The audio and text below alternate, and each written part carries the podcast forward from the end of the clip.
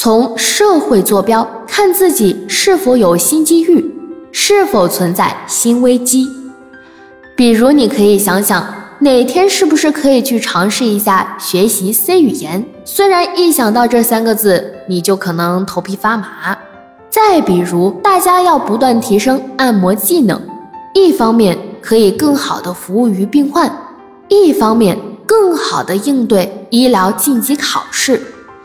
大家如果喜欢唱歌，还可以和音乐细胞好的亲人、朋友、同学学习一些声乐。钢琴调律的知识。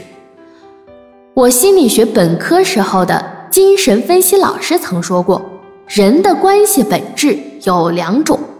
第一种是以事情为纽带的利用关系，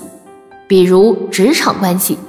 另一种是以感情为纽带的高级人际关系，如夫妻、亲子关系等。假如人际关系底层逻辑关系是这样的。那么找其他圈子的人学习知识的比例一定要高于我们的同伴比例，因为我们的本能是想接触能够拉高我们思想境界的人，而我们高度缺乏图像知识。利用学习这些学科，除开学习本身的目的，也是用事情嫁接与他人交流的渠道。反过来说，我们学习这些知识不为就业，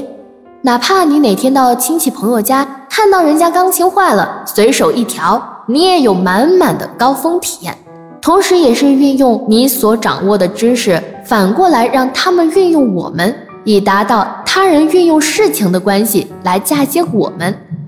这样人际关系上就平衡了。当人际关系平衡时，你学习的目的也得到了很好的运用，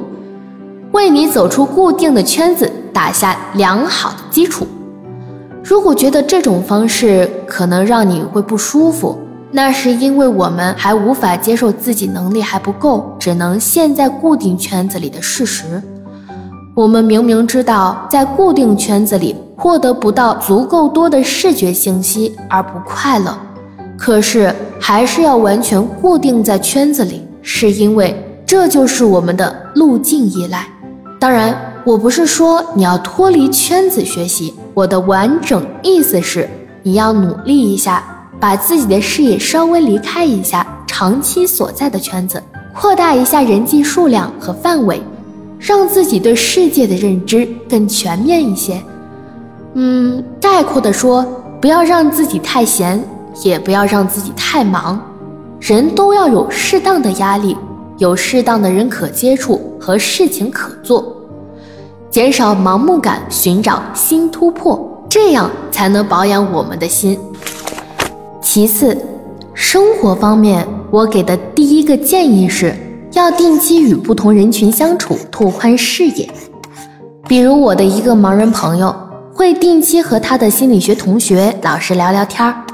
在探索中寻找双方的亮点，尽可能互相成就对方。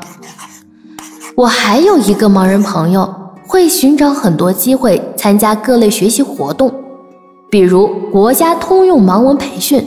与盲教老师聊聊盲生学习盲文的新状况，让老师给他的盲文课提提建议等。大家平日里长期与按摩同事相处，可以适当寻找或者创造机会，比如配音、音频后期制作、钢琴调律、网络直播。接线员等朋友相聚，听听他们的心得，找找属于你的知识和新目标。